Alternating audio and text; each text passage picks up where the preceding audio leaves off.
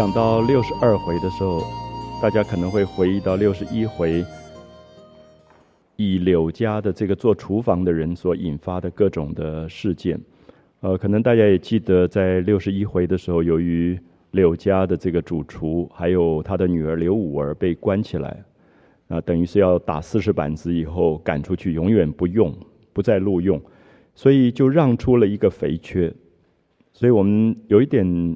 提到说，在贾府大观园当中，其实是一个人的人的争夺，就是大家看到一个职位，而这个职位是有油水的，所以因此所有的派系的斗争也可能围绕这这个职位就开始发生很多的争夺。那所以这个柳家的案子还没有定的时候，一个叫做秦显的女人就开始进驻到厨房，成为主厨。那我跟朋友们在六十一回叙述过这个事件，可在六十二回的开始，作者很小心的告诉我们说，秦显家的这个女人接了这个工作以后，她送什么东西给这个林之孝家的啊？记得吗？林之孝家的，就是把秦显的女人安插到这个职务上的人，就是这个大管家，所以他送了一篓炭，啊，送了一篓炭。送了五百斤米，还有一包的梗米，就是最好的细的米，就偷偷的找人送到林之孝家。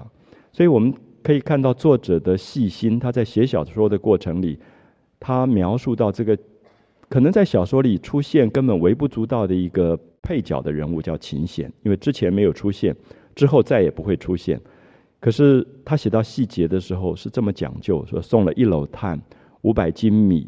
然后一一包梗米到林之孝家，同时又打点账房那边的礼物，送了很多的水果、蔬菜这些东西送到账房那边，因为管账的人、管收支的人权力很大，那所以这个主厨将来要申请钱呐，或者是说被查账啊，最重要的也跟账房有关，所以这些大概都透露出过去的某一种人的社会，或者说在今天。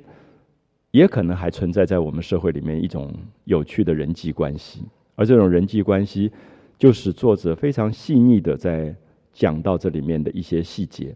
那么琴弦的女人正在那边打点打点的时候，然后同时又办了几个酒席，请所有的这个厨房相关的人吃饭，说我今天到这里来啊，有点像走江湖卖艺，说到了贵宝地，那么全靠大家帮忙。那以后如果有好处，我们都可以分。一起分着，正讲着讲着，就平儿就派人来说：“哎，柳家的没有罪，所以明天这个厨房还是交给柳家的，那你就出去吧。”可是我们看到这里最有趣，就是说，其实平儿还没有在判决这件事情之前，林之孝这个管家已经安插了他自己的人进来。所以有时候觉得最最好玩的，就是说一种不同的单位、不同的企业，当他的人事管理发生这种。呃，职位上的争夺的时候，你常常觉得有一种难看啊。我们有时候在民间讲说吃相难看，其实讲的是这个东西。因为其实如果以真正的管理来讲，应该有它一定的制度跟管理的规则。可是这里面就很明显看到那个派系有一点，有一点迫不及待，赶快把秦显这个这个女人就安插进来。那么现在又很难堪，又要出去。那么，所以下面你就可以看到，我觉得作者最了不起的。如果写到这里，你就会觉得，哎，这个秦显家的女人活该，她自己倒霉。可作者就写到说，她难过的不得了，不知道怎么办，因为她要开始卖她家里面的东西去赔补，因为这是公款，啊，她是公款，所以我们就会发现说，她为了一个新的职位会得到，因为这个新的职位会得到，所以她可以先送礼。一篓炭五百斤米也都是不少的钱，他想将来反正有油水，反正我慢慢再把它捞回来。可是现在捞回来的机会就没有了，所以因此他变成要折变他自己家里面的家当去赔这些这些钱。所以我觉得作者还是细心的，因为我不知道能不能讲清楚，就是大家感觉到他对人有一种同情，就是这个叫做秦显家的这个女人，其实也是一个卑微的小人物。也许一直找不到一个好的当差的工作，然后家里面的环境收入都不够。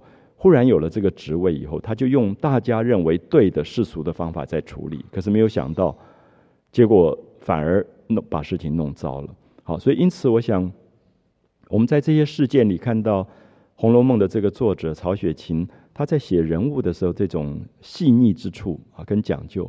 我们一再提到说，如果没有对人很大的关心跟同情，往往不会写到这么周到啊。通常就说他打了铺盖卷又走了就好了。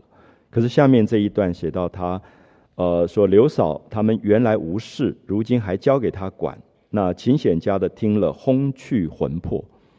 这四个字蛮重的啊，就是你丢了一个差事也没那么了不起嘛，怎么会到轰去魂魄？可是我想这里面。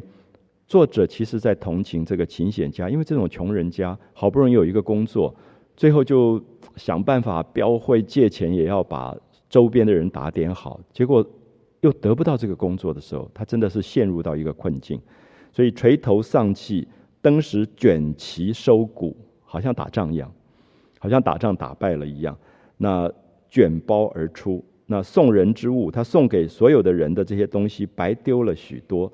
自己折遍了赔补亏空，连思齐都弃了个倒仰。所以这里面其实在讲派系，就是派系斗争当中有有我们想象不到的残酷，是因为他可能一个职位牵连到一个派系里面的人，他们是不是得势或者不得势的问题。所以当然，今天我们会觉得，如果我今天面对自己社会里面的这样的事件，你也会有一个立场跟看法。可曹雪芹常常写到这些事件的时候，尽量让他自己超然到对所有的人在现实里面的那种争夺，有一种同情，就觉得人好像就在一些小小的事情上一直在计较，可是现实的生活好像又不过就是如此。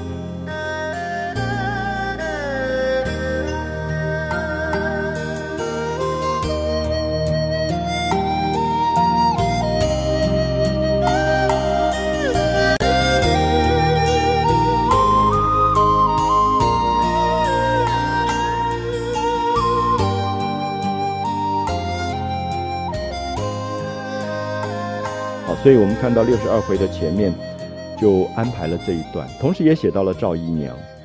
就赵姨娘一直提心吊胆，因为彩云偷了那个玫瑰露，放到她房子里，她就很害怕，因为最近大家都在查谁偷了玫瑰露，她就紧张的不得了。最后发现宝玉认了，她就一块石头落了地，觉得放心了，不会追到他。可这里面也都写到像赵姨娘这一类的人。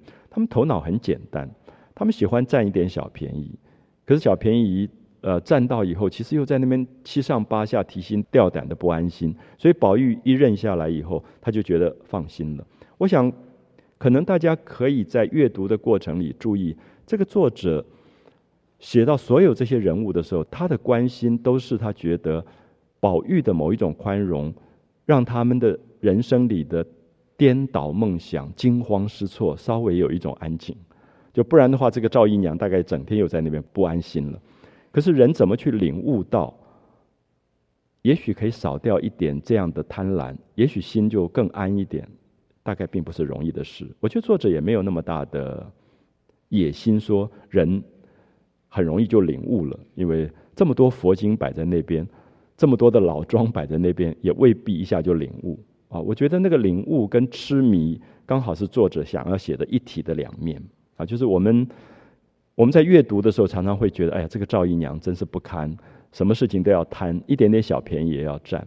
可在现实里，有时候自己能够好到哪里去，大概也可以做检查。就是五十步跟百步之间的这种自我的嘲笑，我觉得是《红楼梦》最了不起的地方，就是他总是在从人性的角度去看人之所以为人的原因。人之所以为人的原因，包含了人之所以为人的尊严，以及人之所以为人的卑微，两个方面他都写到。啊，他并不只写尊严，也不只写卑微，而是人之所以为人，本来就跟这些牵牵扯扯的事情呃有关系。好，下面发生了一个事情，可能大家完全想不到，这个玫瑰露的事情是彩云。从王夫人的房里，宝玉的妈妈房里偷来，送给了她的男朋友贾环。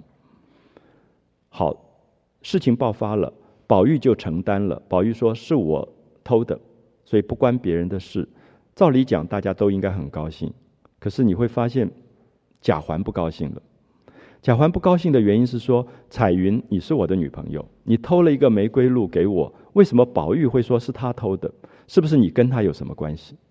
所以贾环就火了，就把所有彩云偷来给他的东西全部丢到他脸上去，说：“你以后再也不要跟我在一起了。”我觉得。我在好几次读《红楼梦》都读不懂这一段。那读懂这一段的时候，大概会对人有一个真正比较更深的人性的了解，就是说，贾环一直是一个心理上受伤的小孩，因为他前面有一个宝玉，这个宝玉这个哥哥又漂亮又聪明，所有人都宠他。贾环站在旁边，永远觉得自己畏畏缩缩的感觉，所以我们会觉得说，贾环。不必任何人去指责他，他自己就觉得我不行，我是比不上他的。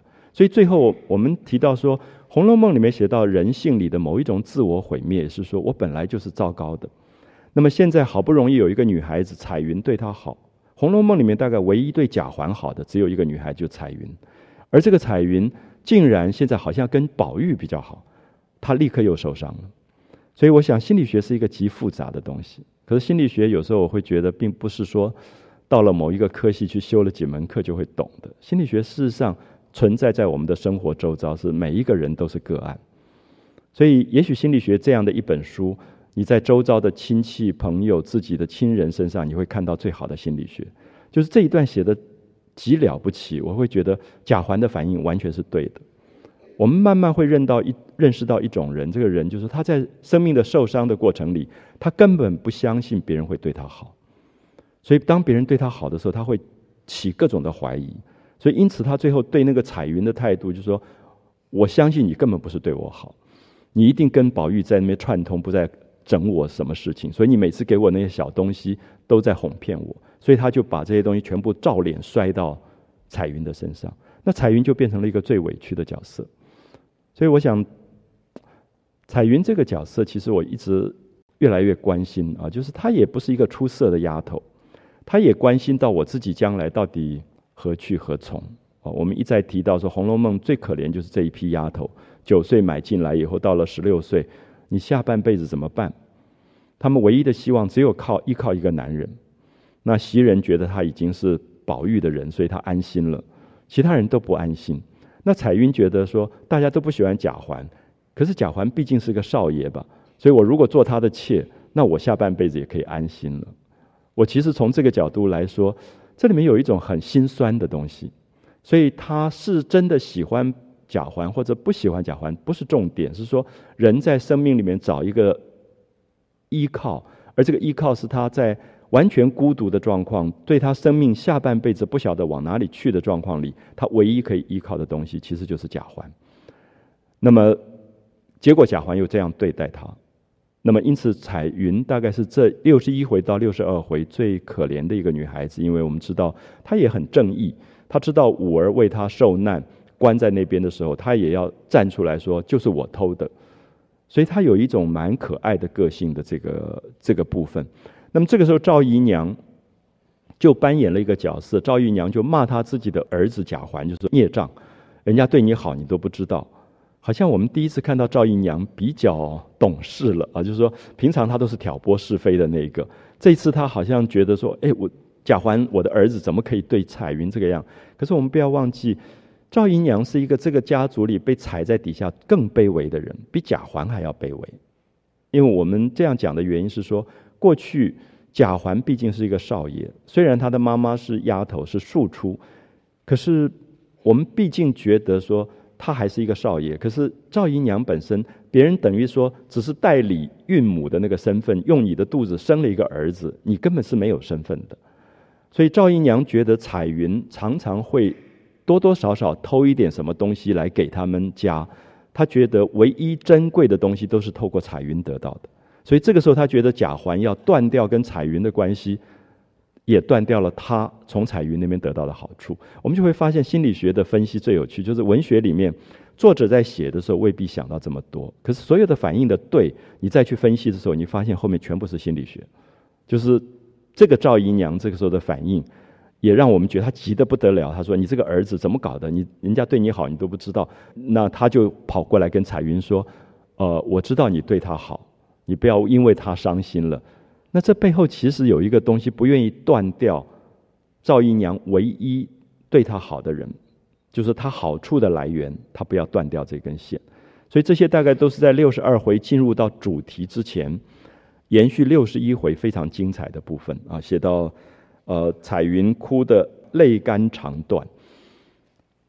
彩云的泪干肠断的的确确是一个最大的委屈，因为他觉得他这样对贾环，这样死心塌地对贾环，竟然贾环如此对待他啊，所以哭到泪干肠断。那赵姨娘就百般安慰他说：“好孩子。”他啊，就贾环辜负了你的心，我看得真啊，我知道，我知道你对他好。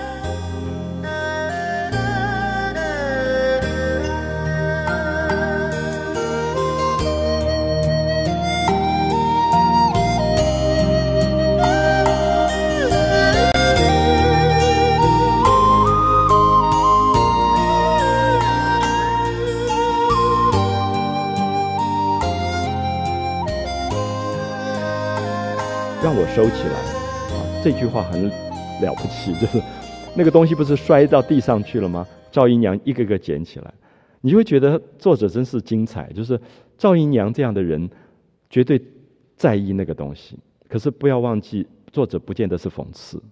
我们会觉得，如果是一个坏的导演改编这一段，赵姨娘就有一点难堪，爬在地上捡东西。可是作者写到这里的时候，赵姨娘本来就是这样的人，因为她生命里面一直是一个被别人作践的角色，他从来没有得过高贵的东西，好东西都轮不到他那里去。我们大概记得《红楼梦》一开始的时候，他有一次跟一个马道婆就讲，他说：“好的布料从来不会到我们房里来。”所以其实他是有他的辛酸跟委屈的。所以这些玫瑰露啊，这些好东西，他就会觉得好可惜，赶快一一捡起来。那我们知道这种反应，比如说林黛玉绝对不会有这种反应。东西坏了就坏了，我根本不在意它。可是赵姨娘当然在意，因为他会一一的就把它捡起来啊，他会可惜这些物质，他就呃爬在底下就一一的就收起来。他说过两天他自然回转过来，说你不要难过啊，贾环过两天就好了，还会跟你好的。说着就要收东西，你看两次收东西，收东西对赵姨娘来讲是重要的。所以一定要注意到《红楼梦》这个作者心细之处，啊，心细之处就是说这些地方才看到了人性。就赵姨娘是一个对东西这么在意的人，所以两次收东西。那彩云一赌气就把东西包起来，趁人不见的时候，到了走到花园里面，全部撇在河内，全部丢在河里。我大概已经在六十一回有谈过，我觉得《红楼梦》的丫头。后来好几个都有毁灭个性，因为他们的生命基本上没有任何的希望，所以把东西丢到河里。彩云最后的那种毁灭性，以及思琪的毁灭性，其实都很明显。你看到一个生命，当他对自己在青春的状况，而未来完全不知道要往哪里去的情况里，他会毁灭。所以把东西都丢到河里，表示说我们就是断绝了。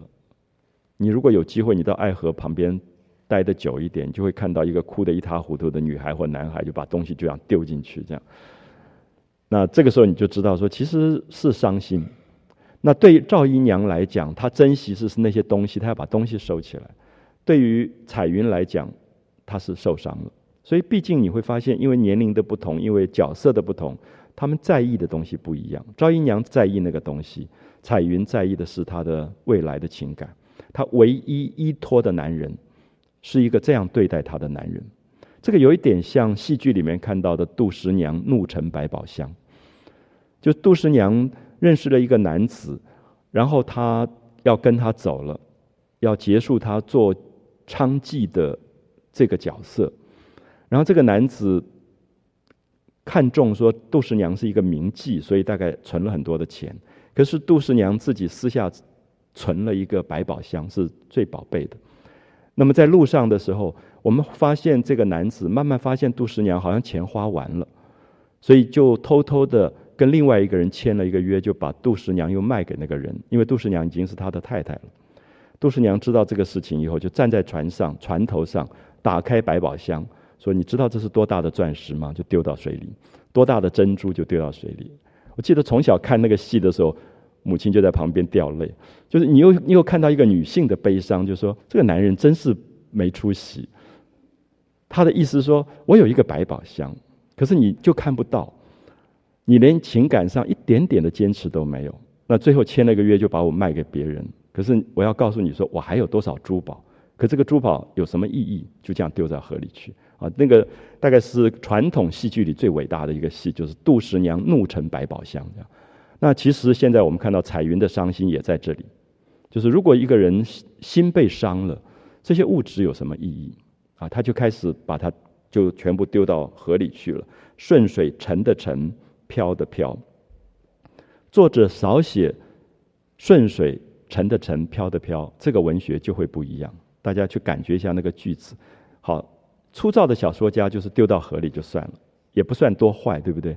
可是好的小说家就是丢到河里，这个沉的沉，飘的飘，是彩云站在那边看，看到所有他冒着做小偷的这个恶名去偷来的珍贵的东西，给贾环的东西，沉的沉，飘的飘，随水流去的飘走了，沉到水里就沉掉，其实是他所有的爱情的幻灭。啊，所以多这两句跟少这两句，文学上的差别是什么？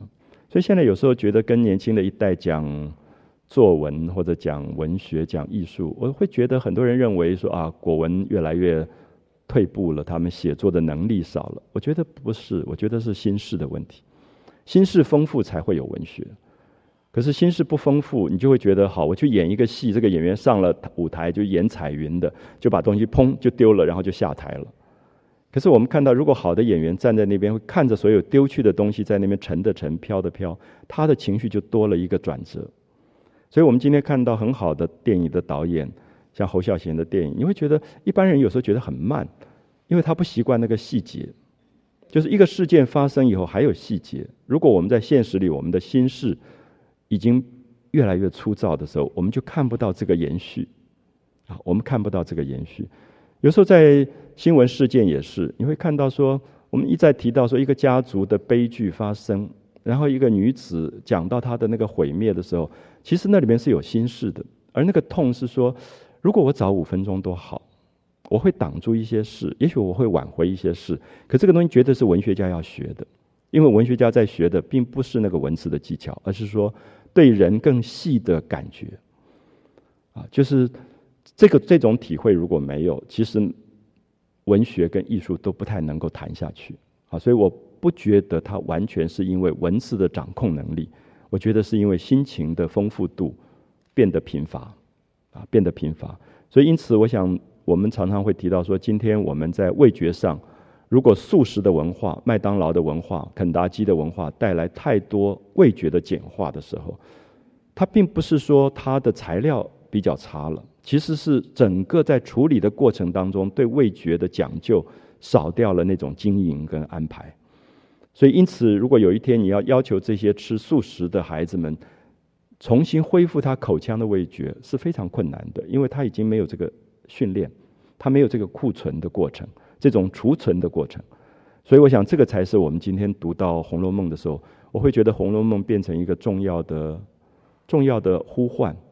好像把我们最细的感觉呼唤出来，就是如果今天是一个导演拍到彩云把东西丢下去，我就剪接停格，这是一种拍法；还有一个拍法是彩云把东西丢到那里以后，镜头可能变成一个背影，然后这个背影站在那边呆呆的看着面前的水上所有飘走的东西。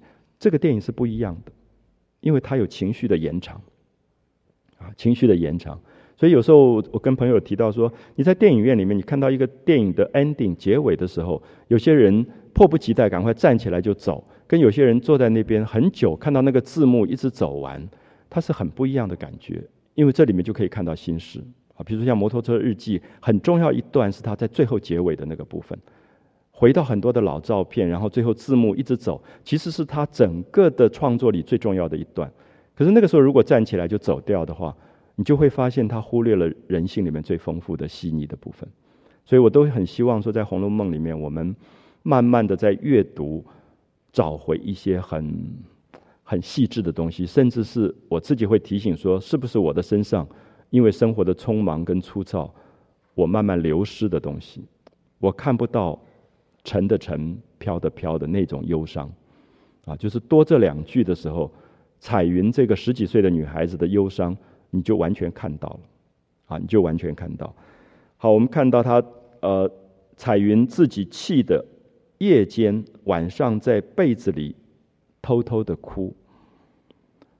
我想，我们生命里面大概也经历过这个东西。生命里面会有一些事件让你觉得委屈，委屈又不能讲，因为这些东西都是你偷去给那个人的，所以你当然不能讲。而你是一个丫头，你晚上睡的时候可能也在一个桶铺里，并不是一个你不没有机会有一个自己的个人房。所以这个彩云最后蒙着被子在被子里面哭，都是作者了不起的地方。就是作者如果是宝玉，他怎么会知道这件事？这些丫头的晚上难过到在被子里蒙着头哭的部分，他怎么会知道？所以有时候我会问自己说：如果我做了长辈，然后我做了老师，我会知道这个部分吗？会不会知道说你平常你讲的这个对于学生的指责，可是也许他有一个委屈是根本没有办法讲，而他晚上是蒙在被子里哭的部分。所以《红楼梦》到底教会了我什么？恐怕在这个时候，我会一直有很多的反省，就是。我想他让我柔软，因为过去我扮演一个老师的角色，他永远是严厉的，然后他永远是规定很多的规矩的。可是因为读到这些片段，我会看到一个早上，呃，显然一个晚上没有睡的一个女女孩从女生宿舍披头散发，也没有整理好自己的容颜，就跑来上课。你可能正要骂他的时候，忽然想到：哎，他是不是一个晚上蒙着被子在哭？到底有什么事情？我说的柔软是一个很奇怪的东西，就是你忽然觉得有一种不忍，一定有一个折磨他的东西我没有看到。那如果你看到，或者说你没有看到而相信他也会折磨一个人的时候，那个柔软之心会出现。所以作者这些笔画，沉的沉，飘的飘，蒙在被子里面暗夜偷偷的哭，都是事件之外的东西。如果要写事件，就只要写彩云把东西丢下去就好。可是接下来这些部分，就是曹雪芹伟大的地方。可是初读的读者通常看不到，甚至有时候会觉得有点啰嗦。就是事件讲完了，干嘛还要沉的沉，飘的飘，还要讲在被子里暗夜哭？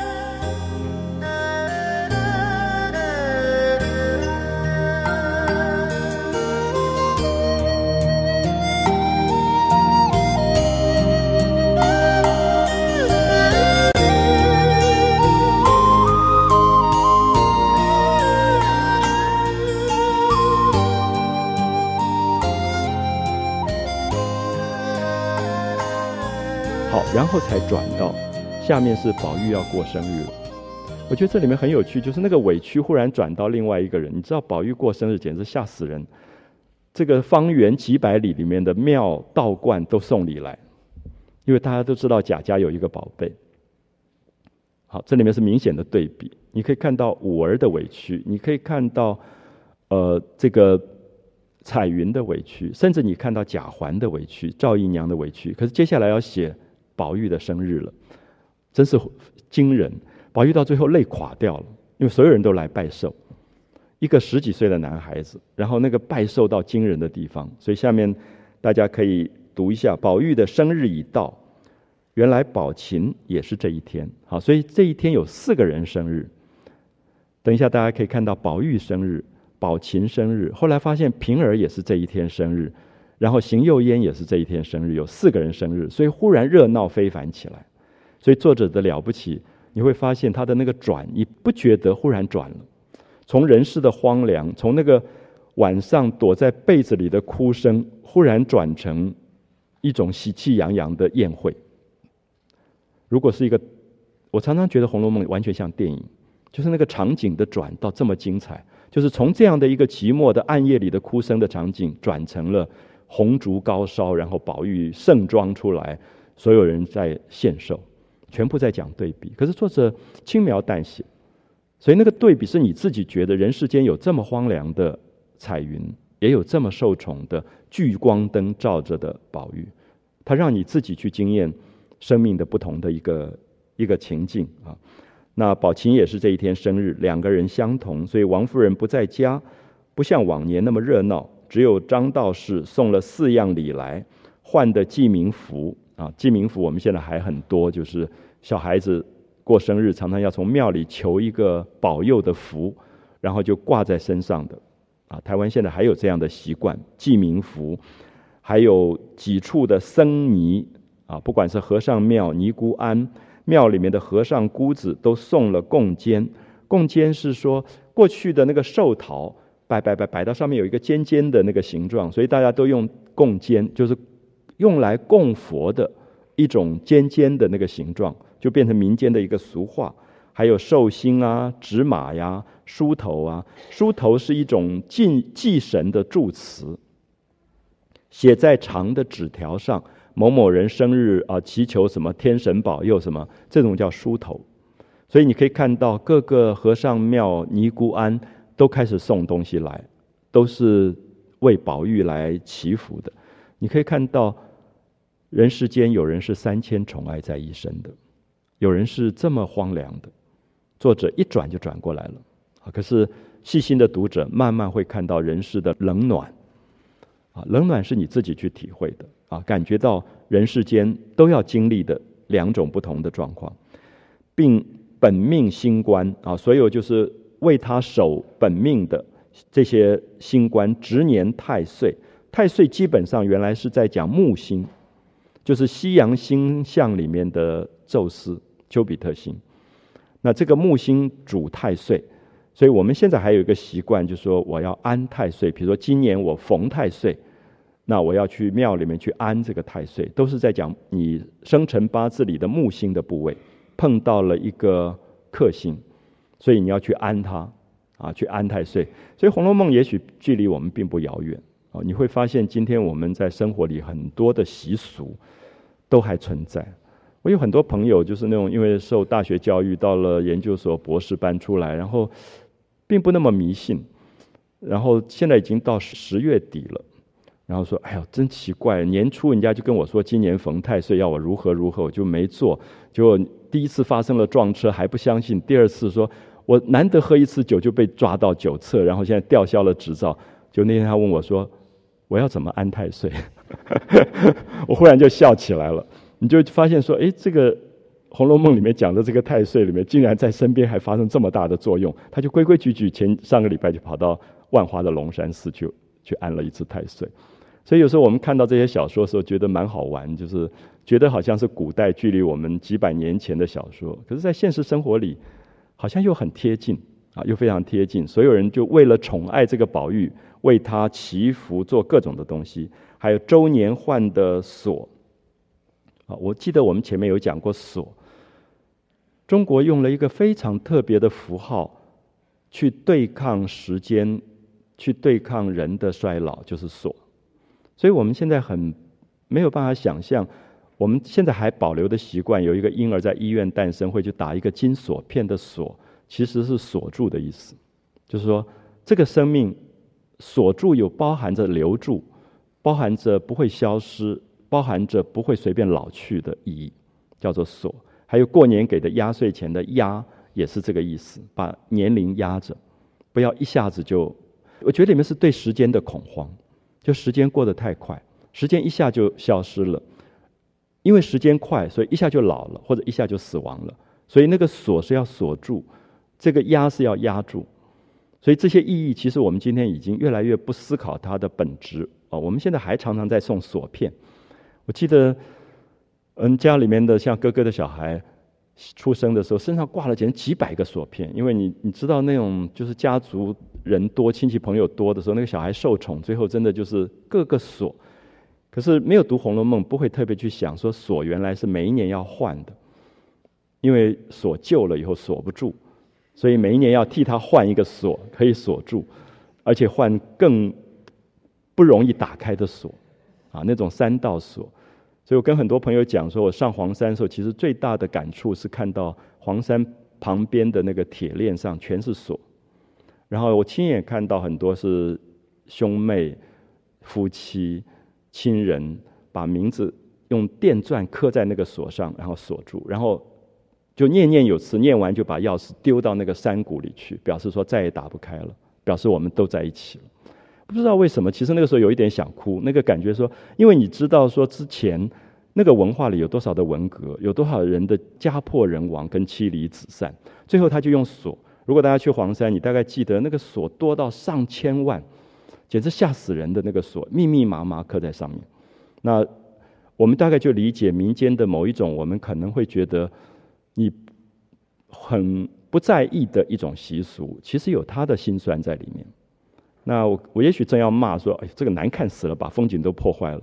可接下来你你不敢讲，因为你知道说那个家族的破裂以及人的伤亡，最后他会用这样的方法去努力的把自己锁在一起。好，所以我想“锁”这个字，大家在这里就可以看到宝玉身上有多少锁。每一年过生日，有固定的庙替他换新的锁，啊，来帮他祈福。那家中常走的女仙儿，女仙儿就是那种说书的人，用今天的话来就叫做纳卡西，啊，他们是经常到贾家来唱歌给大家听的，或者说书给家大家听的。知道宝玉要过生日了，就跑来祝寿。我们知道这种人，他们在过去的习惯是没有钱的。我知道台湾在北部有几个有名的拿卡西，他们也是。你问他说：“哎，我们今天晚上要板豆，要请你来，多少钱？”他说：“哎好，你们的这个老太太生日，我是一定要来的，不要讲钱，不要讲钱。”可是你当然不会那么笨，对不对？你到时候要包一个很大的红包，因为他不告诉你数字，因为那个数字是很少的。可是你倒是要包一个很大的红包，所以这个东西其实从古代到现在都是这个习惯，就他们通常不开价码，可是不开价码是最高的价码。因为你觉得人家为你辛苦，然后来祝福，特别唱几个什么跟生日祝寿有关的歌，你一定要包一个大红包，绝对比你可能开给他的价码要高得多。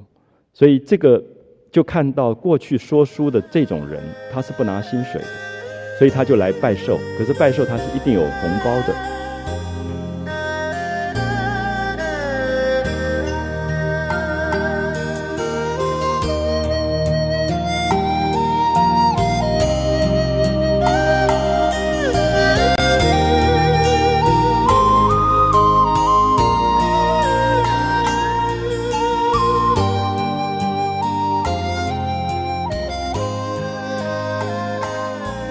王子腾那边就是，呃，宝玉的妈妈的兄弟，就是宝玉的舅舅啊。舅舅是很大的啊，我想在台湾也是。我们知道华人的社会里面，舅舅常常因为是有一点跟母亲在一起的那个角色啊，所以舅舅对外甥会特别的照顾啊。所以你会感觉到说，王子腾为什么会特别提到王子腾，就送了一双鞋袜、一套衣服、一百个寿桃。一百束上用银丝挂面，我在这里特别希望大家了解，宝玉这天收到的礼大概上千上万，可是特别提到王子腾，因为舅舅送的礼是不一样，因为是贴身的鞋子袜子，这种东西就是因为他有一种代替母亲照顾的意思，所以我我不晓得现在在台湾能不能感觉到，因为过去我们会觉得舅舅是很大的。啊，比如说我妹妹在出嫁的时候。她嫁到三重去，然后那个男家是一定要我去，因为我将来要扮演舅舅的角色。就是他的意思说，舅舅是很大的，而且要做主位。那么，所以过去我不太了解到啊，因为有些婚礼里面并没有那个习惯。可是，在台湾的某一种老的习俗当中，舅舅是有一个特殊的身份的啊。那后来我觉得，哎，很奇怪，我妹妹那个男孩，我跟他很亲，就是人家说舅舅跟外甥本来就很亲，那我也不知道为什么，就是你就很照顾他。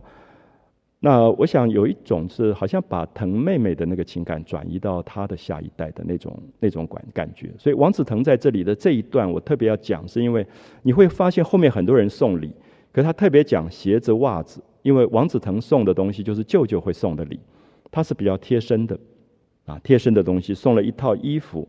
那寿桃啊、挂面啊这些东西，那薛姨妈、姨妈送的啊，就是妈妈的姐妹送的，就减了一等，比舅舅少了一点。注意那个减一等的意思，因为好像你不能亲过舅舅，姨妈其实也蛮亲的，可是舅舅应该是更亲。所以这里面在讲那个礼节，有一种亲疏。其实这个薛姨妈跟宝玉很近，对不对？常常在一起。薛宝钗的妈妈就是王夫人的姐妹。可是王子腾因为是他母亲的兄弟，所以那个身份是舅舅的时候，他的礼物是比薛姨妈要高一等，薛姨妈就减一等。所以这个是我们可能今天一般人不太了解。我们今天常常觉得我喜不喜欢他，用这个来衡量。可是过去是有身份的亲疏啊，舅舅跟姨妈的某一种不同。那其余的家里面的人，尤氏仍是一双鞋袜啊，尤氏是他的嫂嫂，也送鞋袜。我们注意，嫂嫂有时候也扮演非常重要的角色，因为我们过去有一个成语叫做“长嫂如母”，就是长兄的太太。她扮演了母亲的角色，就是有时候兄弟年龄相差太大，那个小弟弟是嫂嫂带大，比如说韩愈就是，就是嫂嫂带大的，所以因此我们看到尤氏是他贾珍的太太，就是宝玉的嫂嫂，所以他也送鞋袜，所以我们知道鞋袜是不能随便送的，因为它比较轻。那么现在大概台湾也有民间有一个习惯，就是有人送过我鞋子，然后就会说不能送。鞋子，所以就要我给他一块钱，我就给他一块钱。那意思说你是买的，因为鞋子有一点觉得，除非是很亲的人，你不能送，因为它有里面有又有一种不吉利的意思在里面，因为有一点是丧事，啊，所以有很多的这种民间的习俗。所以我们在这里看到，舅舅送鞋子袜子，嫂嫂送鞋子袜子，大概都有一种暗示，就是因为这个太贴身了。我我觉得今天我们也是了，就是你不是特别亲的人，你不太好意思去买双袜子给人家，因为礼物还是有一点不同的感觉，就因为它里面有象征，可能有一个象征的意义啊。所以王子腾送了鞋袜衣服，那尤氏也是鞋袜，那凤姐是工制的四面荷荷荷包，上面绣荷花的荷包，那荷包是挂在腰带上，里面可以装东西的。前面我们已经看过，宝玉的荷包里面放一些香饼，有时候到气味不好的地方可以烧的香饼，那也会放一些槟榔，啊，宝玉会放槟榔在他的小荷包里，或者一些小东西玉佩啊什么，所以他身上有很多绣出来的小荷包挂在腰带上。那凤姐就送了一个宫制皇宫里面做的四面荷花的一个荷包。里面装了一个金寿星，荷包太便宜了，对不对？荷包只是一个讲究的东西，可是里面装了一个黄金的寿星在里面，啊，那个就是比较贵重了。就是凤姐送给宝玉的礼物，一件波斯国所制的玩器，啊，这个很厉害了。因为凤姐他们家王氏家族是有很多跟外国的来往的，所以凤姐就特别选了一个今天伊朗这个地方做的一个玩具。送给宝玉啊，波斯国的玩器，这些地方都是《红楼梦》最有趣的小细节啊。就是我们不注意的话，没有感觉到三百年前其实那个时候的贵族跟整个世界之间的来往啊。波斯国的玩器，然后各庙中遣人去放糖舍钱，因为宝玉这个小少爷要过生日，放糖舍钱，就是说把很多的钱施舍给乞丐。给穷人家，其实是为宝玉求福，因为我们前面也知道，宝玉每一次上学出门的时候，就有人拿簸箕把零碎的零钱散给乞丐，让这些乞丐去去拿，表示为他祈福啊。过去总觉得你能够多施舍，你就会得到功德或者福气。那还有宝琴的礼物。啊，所以他就不一一细讲，因为宝琴是一个寄住在这里的女孩子，大家当然也有礼物，可是他就不细讲了。那姐妹中，有的送她一把扇子，有的送她一幅字。好，你看到姐妹之间的礼物又不太一样，因为姐妹之间会觉得说，亲手画的一个什么东西，亲自写的一个什么东西比较珍贵，所以林黛玉可能就写一首诗给他，呃，这个。惜春可能就画一把扇子给他，或也有一首诗的聊赋应景而已，就是好朋友之间的礼物。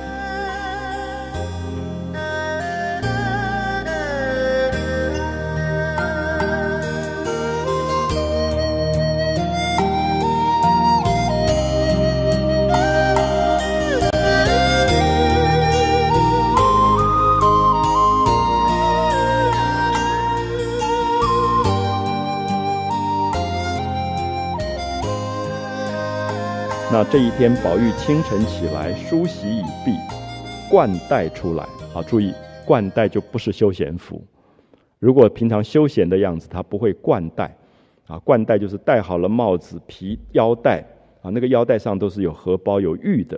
那么讲到他的这种很很正式的一种服装，走到厅院中，然后李贵就是伺候宝玉的一个最大的佣人，叫叫做李贵。李贵四五个人在那里设下天地香烛。我们注意一下，在这里讲天地香烛，就是他们要拜寿。可是因为宝玉是小孩子，其实贾母王夫人不准大家拜寿，因为会折寿，因为他年龄太小，所以拜天地，就谢天谢地保佑这个孩子的意思。所以天地香烛，所以这里面设的这个案不是寿案。通常过去都很忌讳，我们小时候根本不能讲过寿。一定会被打一顿的，也不能过生日，叫做长尾巴，就是把你当小狗一样，就觉得生日就是长尾巴。基本上认为会遭天忌，就是说你这么年轻就要过寿的话，你后面怎么办？所以这是过去的一个呃社会里面的某一种某一种习惯，就设下天地香烛。那宝玉就筑了香行礼毕，是宝玉来拜天拜地，谢天谢地。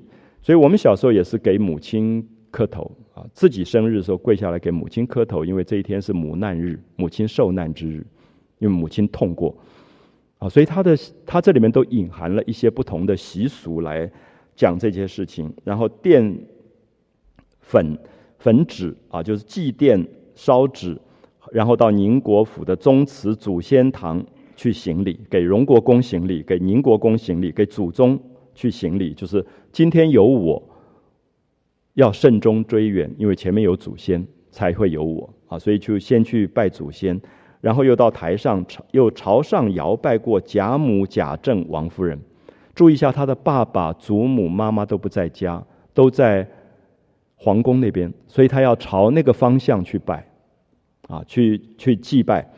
那然后又到尤氏房中去行过礼啊，就跟贾赦、贾珍这一房宁国府的人去祭拜。然后才回到荣府，然后又要到薛姨妈这边去拜，那薛姨妈就再三拉着，然后又遇到了薛科，薛科又要拜寿，又让了一回，然后才进到园中。回到园中以后，晴雯、麝月还有小丫头也拿着毯子，又要拜。好，所以这一段都在讲宝玉，最后都快昏掉了，因为一路就在拜，从早上起来就开始，一直一直拜。出了二门以后，李、赵、张、王四个奶妈。又让了一回，又来拜，那众人要行礼，他也不受啊。不受的意思就是说，大家要给他行礼，可是他一定让开，因为宝玉他们家的家教非常的严格，就是你一个小孩子不能受礼，因为这些大人的礼受了会会折寿，所以他一定一定就让开。那回到房中，袭人他们都说了一声啊。他来了，那王夫人特别说过，不让年轻人受礼，恐怕折了福寿，所以都不磕头。那歇了一会儿，贾环、贾兰来了，袭人又连忙拉住啊。贾环是他的弟弟，贾兰是他的侄子，也都要拜寿。袭人就拉住说：“不要拜了，因为妈妈有交代说，拜多了对这个孩子不好啊，会会折了福寿，所以就不要拜。”宝玉就笑着说：“走乏了，说累了。”可是注意一下，宝玉笑着说：“走乏了。”这个小孩子很有趣。如果我们说，我大概在那个年龄，我早就发火了。干嘛过生日过得这么累？在那边从早就戴了帽子、戴了皮带、冠带，然后一路拜拜拜。他累得不得了，他还笑着说：“我累了。”所以这是宝玉的本性。就宝玉的温柔很有趣，就是他永远不伤旁边的人，因为别人都是好意。那虽然自己累，可是不能发火啊，所以他就笑着说：“走累了。”所以就歪在床上吃了半碗茶。外面叽叽呱呱又来了一批丫头，啊，那些丫头原来是小罗、翠墨、翠缕、入画，就是那些小丫头们。那邢岫烟的丫头转儿，还有奶子抱着乔姐，就是王熙凤的女儿，也跑来了。彩鸾、绣鸾八九个人都抱了红地毯，笑着走来拜寿，挤破了门就说拿面给我们吃，啊，就是我我们要吃寿面。所以你可以看到。有没有感觉那个躲在被子里哭的那个角色的孤独？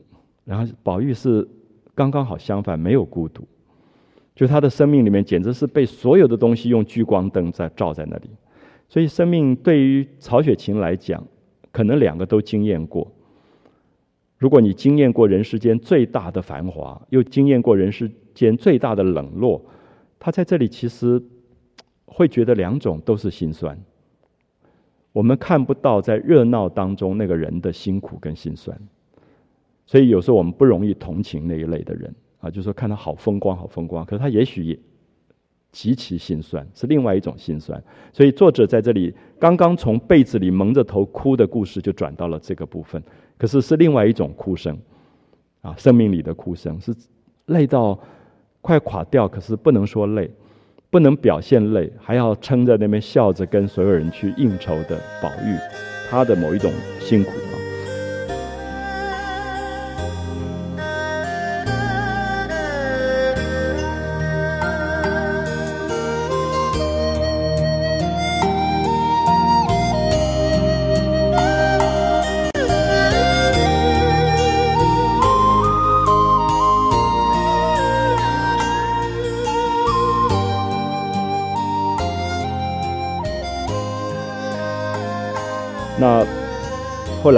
湘云、宝琴、秀烟、袭春也都来了，就是他最亲的姐姐妹妹都来了。宝玉赶快接出来，啊，丫头来他还不用迎出来，可是这些姐姐妹妹来，他就要迎出来。然后吃了，就呃说不敢启动，哦，不敢劳动你们，赶快预备好茶。到了房里面，又推让一番，大家又归坐。那袭人就捧过茶来，让大家吃了一口。好，平儿也打扮的花枝招展来了。那平儿是从王熙凤那边过来的。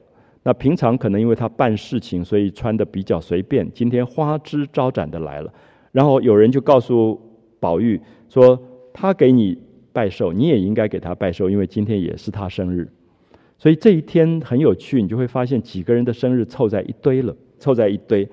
那他就跟他说：“呃。”我正打发你姐姐梳头，不得闲出来回你。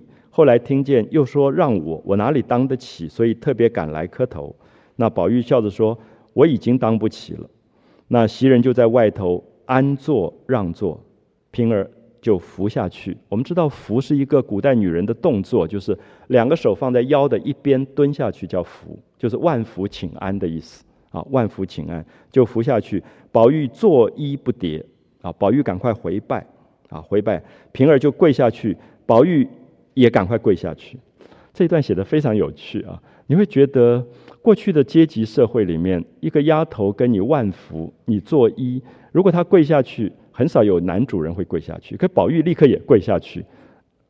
我们讲过，宝玉心里只有一个东西叫做平等，对他来讲，生命是平等的。如果别人对我好，我当然应该加倍对别人好，所以。我们很难理解，我们都觉得宝玉顽皮，像个小男孩一样。可是宝玉从心里面觉得，别人跟我跪下，我为什么不跪下？所以他也就立刻就，呃，跪下了。那袭人就推宝玉说：“你再作揖。”宝玉说：“已经完了，怎么又作揖呢？”袭人说：“刚才是他来给你拜寿，今天也是他的生日，你也该给他拜寿。”好，才点出了，因为丫头们彼此很要好。所以袭人知道平儿也是这一天生日，所以我不知道大家会不会觉得，在这一天当中，四个人的生日是四种不同生命的生日。可是作者真的在讲一个东西，叫平等。也许天生下了这么多的人，他们会变成最受宠的宝玉，他们会变成一个陪嫁丫头的平儿，会变成一个家里非常穷困的邢岫烟，或者非常聪明漂亮的宝琴。可是他们都在过生日。我觉得作者在借着这四个人这么不同的四个人同一天生日，在讲生命的某一种平等，啊，某一种平等。所以宝玉听了就好高兴，说：“原来今天也是姐姐的方诞，所以赶快又拜下去。”平儿又还服不迭。那湘云就拉着宝琴跟邢岫烟说：“你们四个人干脆就对拜寿吧，直拜一天都拜不完。”那湘云就是那种很狮子座的女生啊，就是 非常快言快语，她就很高兴说：“哎，你们四个人干脆一起拜吧，你们拜一天都拜不完。”因为她就告诉大家说，这四个人都都在过生日，所以忽然你就觉得那个被子里的哭声一下转成热闹加热闹，热闹加热闹啊！作者整个在用好像写作曲的方法，从那个细细的声音忽然变成大交响曲，变成一个大场景，然后热闹非凡的这个感觉。好，原来邢妹妹也是今天生日啊，探春就说：“那赶快要送礼啊，就补一份礼给秦姑娘，一样送到二姑娘房里去。因为邢岫烟是邢夫人的侄女，然后因为父母不成才，所以特别的穷啊。我们前面有提到说，别人有佩玉，她都没有玉。然后天气冷的时候，邢岫烟会把衣服当掉。”所以他很可怜，那所以探春很懂事，就觉得要赶快补一份礼给邢岫烟，因为这是在他们所有众姐妹当中最受冷落的人，所以他觉得知道她生日就应该赶快对她对她好一一点，啊，探春就有一点开心，说真有意思，一年十二个月，月月有几个生日，人多了就这么巧，有三个同一天的，两个同一天的，那他就后面就算了一下。是后面这个东西我觉得很有趣，就是你会看到《红楼梦》里面人的生日，他就从大年初一，他说：“你看初一也不白过，大姐姐占了先。探春的大姐就是贾元春，生在一月一号。他说一月就有一个大姐姐，他说你看她生日就跟别人不一样，占了第一，所以果然做了娘娘，她的命特别重的感觉。那下面也讲说他们的太爷。”啊，就是老祖宗的这个寿是什么什么，然后就说过了灯节，灯节就是元宵节，正月十五过了正月十五就是老太太跟宝姐姐，贾母跟宝钗是在旧历的一月十五，所以你算一算，大概是水瓶座那个时间，就是二月的时候，宝钗是水瓶，贾母也是，有没有觉得很有趣？就是宝钗是一个非常大气的人。啊，就是他，他在某一部分什么东西都给别人，他也不太在意，然后也不太喜欢化妆的。好，二月里没有人，袭人说二月十二是林姑娘的生日。好，这个时候我们知道林黛玉是阴历的二月十二号生的。如果我们用比较粗浅的算法，大概是三月十二号。所以很多人都说这个黛玉是处女座，因为洁癖啊什么，可是她不是。可是我会觉得，如果他是三月，也很像啊。你会觉得说，黛玉有一种好强，而且有一种非常绝对的个性上的要强的东西在里面啊。所以我们大概可以看到这一段很有趣，就透露出《红楼梦》里面几个重要人物的生日的时间。我会觉得贾母跟宝钗个性是真的有一部分是非常非常像的啊。然后到黛玉那种刚强的那种感觉，那。探春就笑着说：“我这个记性是怎么了啊？就说我怎么不记得？袭人都记得。”那宝玉就笑着说：“呃，他跟林妹妹是一天，就袭人也是二月十二，所以跟林黛玉同一天，所以他会记得，啊，他会记得这个。所以探春说：‘哦，原来你们两个倒是同一天，每年连头也不给我们磕一个。那平儿的生日我们也不知道，我们现在才知道。’他就有点抱怨。”啊，就说怎么你生日都不让我们知道，我们也不热闹一下。好，可是平儿后面就很有礼貌的说：“我算哪根葱啊？就我们是丫头，那我们怎么还跟人家敲锣打鼓说我要过生日，我要过生日？那宝玉的生日大家才这么热闹，我们这个做丫头的生日也就偷偷就过了就算了，哪里还能够敲锣打鼓？这里面我们会觉得曹雪芹借着平儿，让我们觉得平儿是非常懂事的人，所以觉得我。我自己的身份这么卑微，我干嘛要去过什么生日去惊动别人？可是对曹雪芹来讲，反而觉得有一种平等观。他这一天把四个人放在一起，来提醒说，生命应该受到的尊重啊。那平儿就讲说，我们是哪排上的人呐？就是我是哪根葱的意思啊。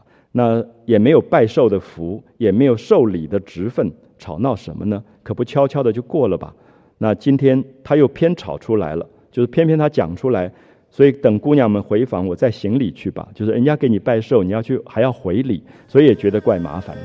好，所以这一段就转到了生日的这个这个部分。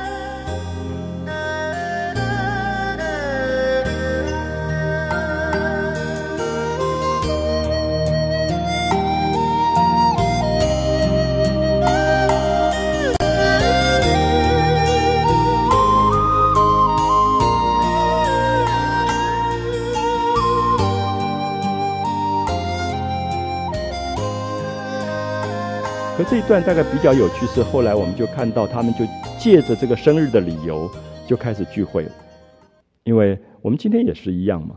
我们大概知道班上有哪些同学要要过生日，要开一个 party 的时候，都就会变得比较热闹。所以他们这一天就借着这个四个人的生日就聚在一起，呃，好好的热闹一番。所以就派人去找找人来，就是然后又找了柳家的。我们注意一下，六十一回柳家的刚刚犯了错，差点打四十板子革出去。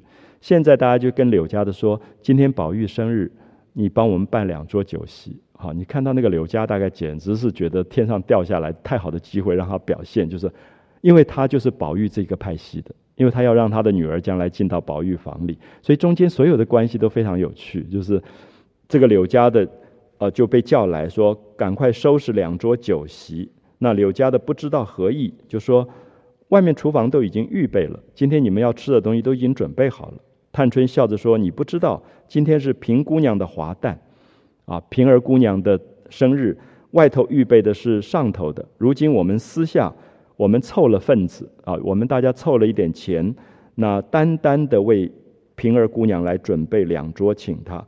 你只管捡新巧的菜蔬预备了来，开了账，我那边领钱。好，你看到柳家的，因为平儿的帮他们平反了冤狱。”本来他们是要母女都要打四十大板出去的，可是现在平反了，所以他当然尽心尽力，今天把那个菜也做好。所以六十二回跟六十一回中间有一种微妙的关系啊，就是六十一回许多的委屈心酸，到六十二回忽然变成了一种一种热闹跟繁华。所以作者总是在写一体两面。所以我刚才特别提到说，从那个被子里的蒙着头的哭声转到宝玉的生日是一个关键。其实他在写两种东西：人世间有荒凉，人世间有繁华。好的文学总是会写到两面。我们常常在读到像苏东坡最有名的《江城子》的时候，你会觉得“十年生死两茫茫，不思量，自难忘。千里孤坟，无处话凄凉。”觉得都是在讲凄凉。可是不要忘记，他一定对比小轩窗、正梳妆那种感觉，就是。想当年这个太太没有去世以前的时候，他们在一起多么要好。想当年这个太太刚嫁过来的时候，那个新婚的时候对着镜子在化妆的那个美，这个时候文学才有了对比，啊，所以才有了后面的加倍的思念跟心酸感，啊，就是因为你曾经拥有的宠爱，你曾经拥有过的美跟繁华，忽然落空，啊，那种那种对比。所以六十一回、六十二回。我们特别会希望它是一个对比啊，会变成在一起的这个关联性。好，然后大家就来行礼了。那下面有一段大家注意一下，就是他们行礼来跑来跑去以后就回家了。那回家的时候进了角门啊，进了角门，宝钗就命令婆子把门锁上，把钥匙要了，自己拿着。我我再解释一下，就是宝钗进门以后，因为她是一个小姐，照理讲后面的人要关门锁门都是佣人的事。宝钗特别回头说：“把门关起来，把门锁好。”然后还说：“把钥匙给我，我自己管。”你可以看到宝钗的小心，就是因为我们一再强调，宝钗他们家是做生意的，而且做生意做的是皇家的生意，所以搞不好就掉脑袋的，所以。他爸爸去世了，整个家是由宝钗在管，你就感觉到宝钗的谨慎是特别明显。记不记得玫瑰露掉了，茯苓霜掉了？事情发生没有多久，才到第二天，宝钗就开始有反应了。别人都没有反应，宝钗有反应，就说钥匙给我，门锁起来。所以这里面就看到作者之了不起，就说别的人还没有，像史湘云绝对没什么感觉的。可是宝钗就有感觉了，因为宝钗听到一点点风吹草动，立刻要处理，而且最重要是她自己不能扮演那个被写怀疑的角色，所以她一定要把自己严守那个那个分际。那宝玉就说：“这个门何必关呢？”好，有没有发现宝玉就是那种大辣辣的人，说这个门不必关啊，这个是我们里面的内门，何必关呢？那又没有很多人走这里，只有姨妈还有姐姐你走，那如果要拿什么东西，你现在锁起来，不是更费事吗？”好，宝钗就回答说：“小心没有不对的。你看看你们那边这几天七事八事啊，意思说你们掉了多少东西，我都知道。所以这是宝钗了不起的地方，就是有时候你会觉得很奇怪，这就是个性，就是因为她特别特别的细心，特别的谨慎，尤其因为她是一个外地来的人，借住在别人家里。”他觉得别人家如果掉东西啊，有任何失窃，怀疑到他都不好，所以他觉得他有一个门是特别为他开的。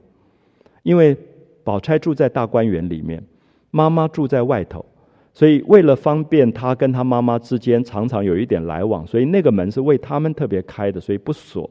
可是宝钗现在就上锁，钥匙自己拿着，表示说不要因为我，最后大家可以这边有一个漏洞，这样可以理解吗？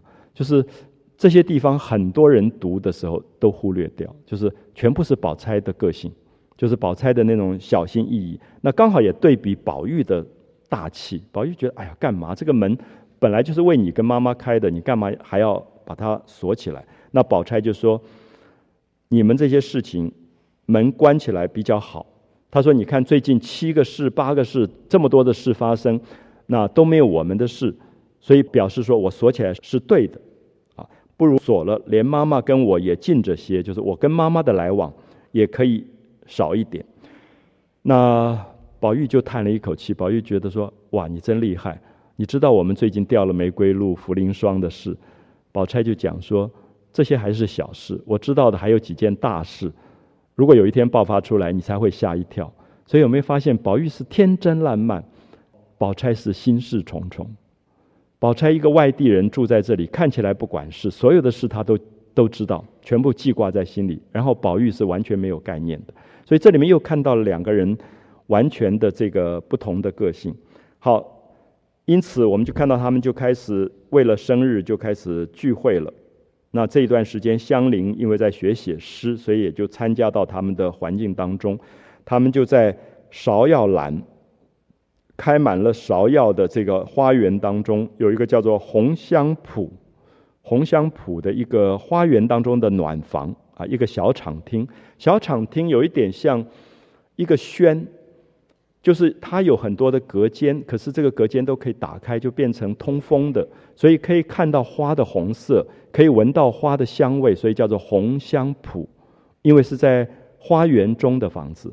有一点像西方建筑里的一种叫望楼，就 belvedere，啊，就在法国的建筑里，常常在花园里会有一个提供给贵族打猎休息用的那种小房子，有点像亭子，可是可以有门，可是这个门平常打开的时候，它就跟外面户外是通的，叫做红香圃。他们就在那边设了酒席，然后大家就在那边开始玩起来了。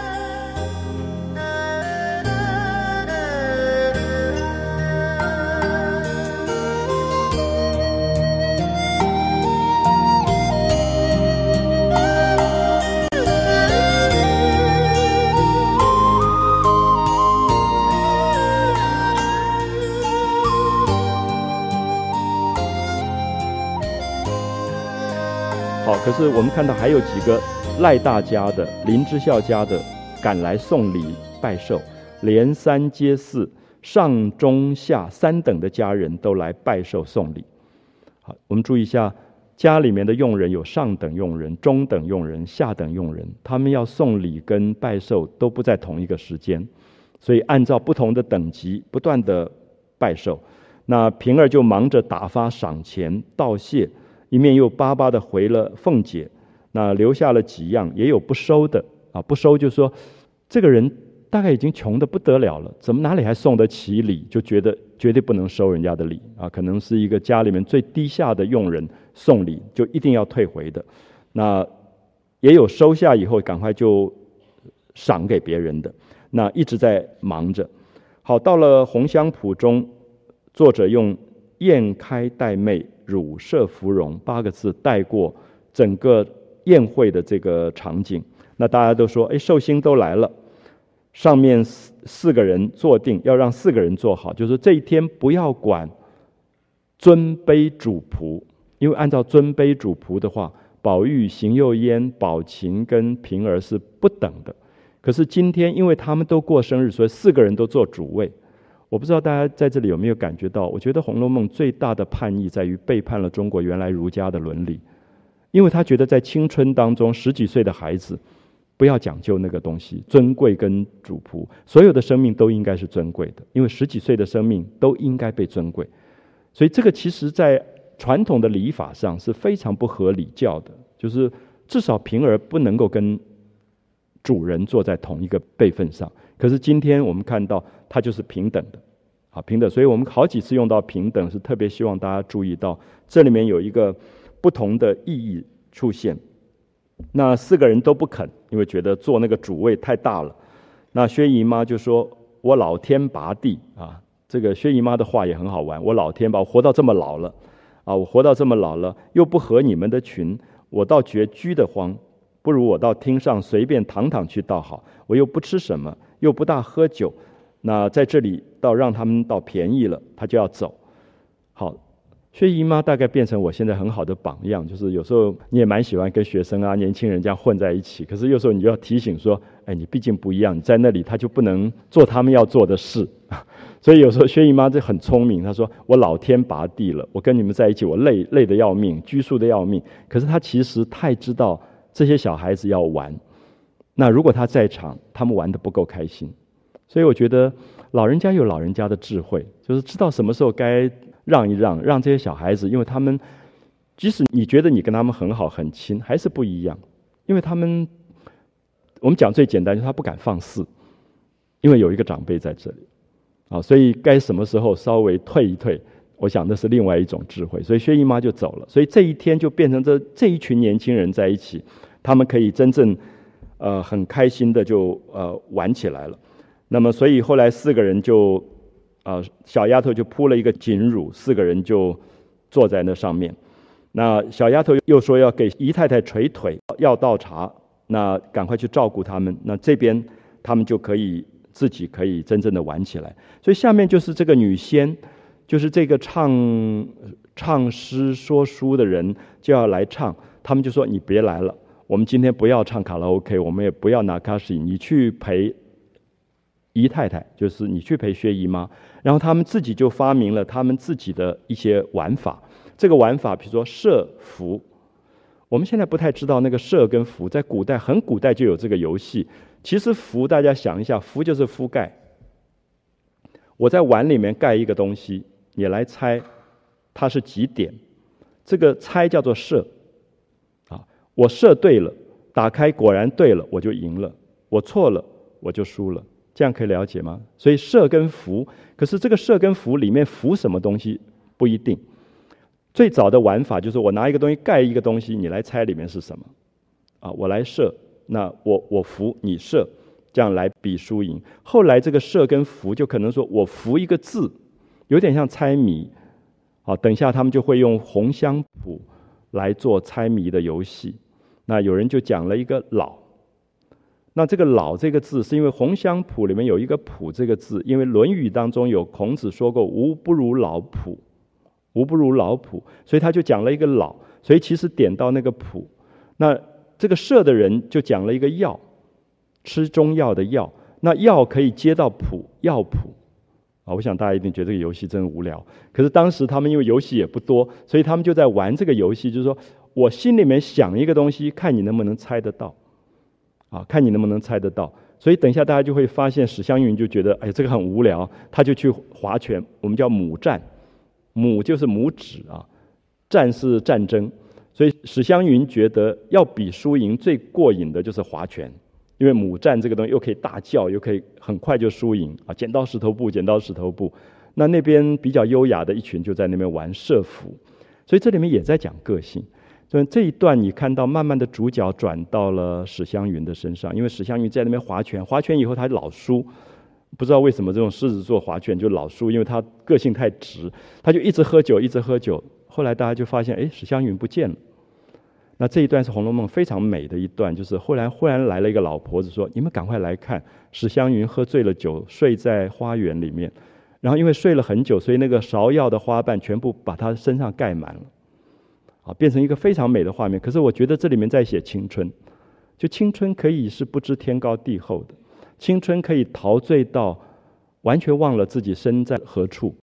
那么写到一个最美的一个部分，那史湘云又刚好是一个最没有心机的、最天真烂漫的女孩子，所以就呈现出她最最美的那个那个部分。好，所以我们大概看到六十二回的前半段，大概结尾的部分就到史湘云醉卧芍药阴啊，就把芍药当成是一个地毯一样睡在那里，然后身上铺满了芍药的一个一个画面。好，我们休息一下，我们再看下面一段，谢谢。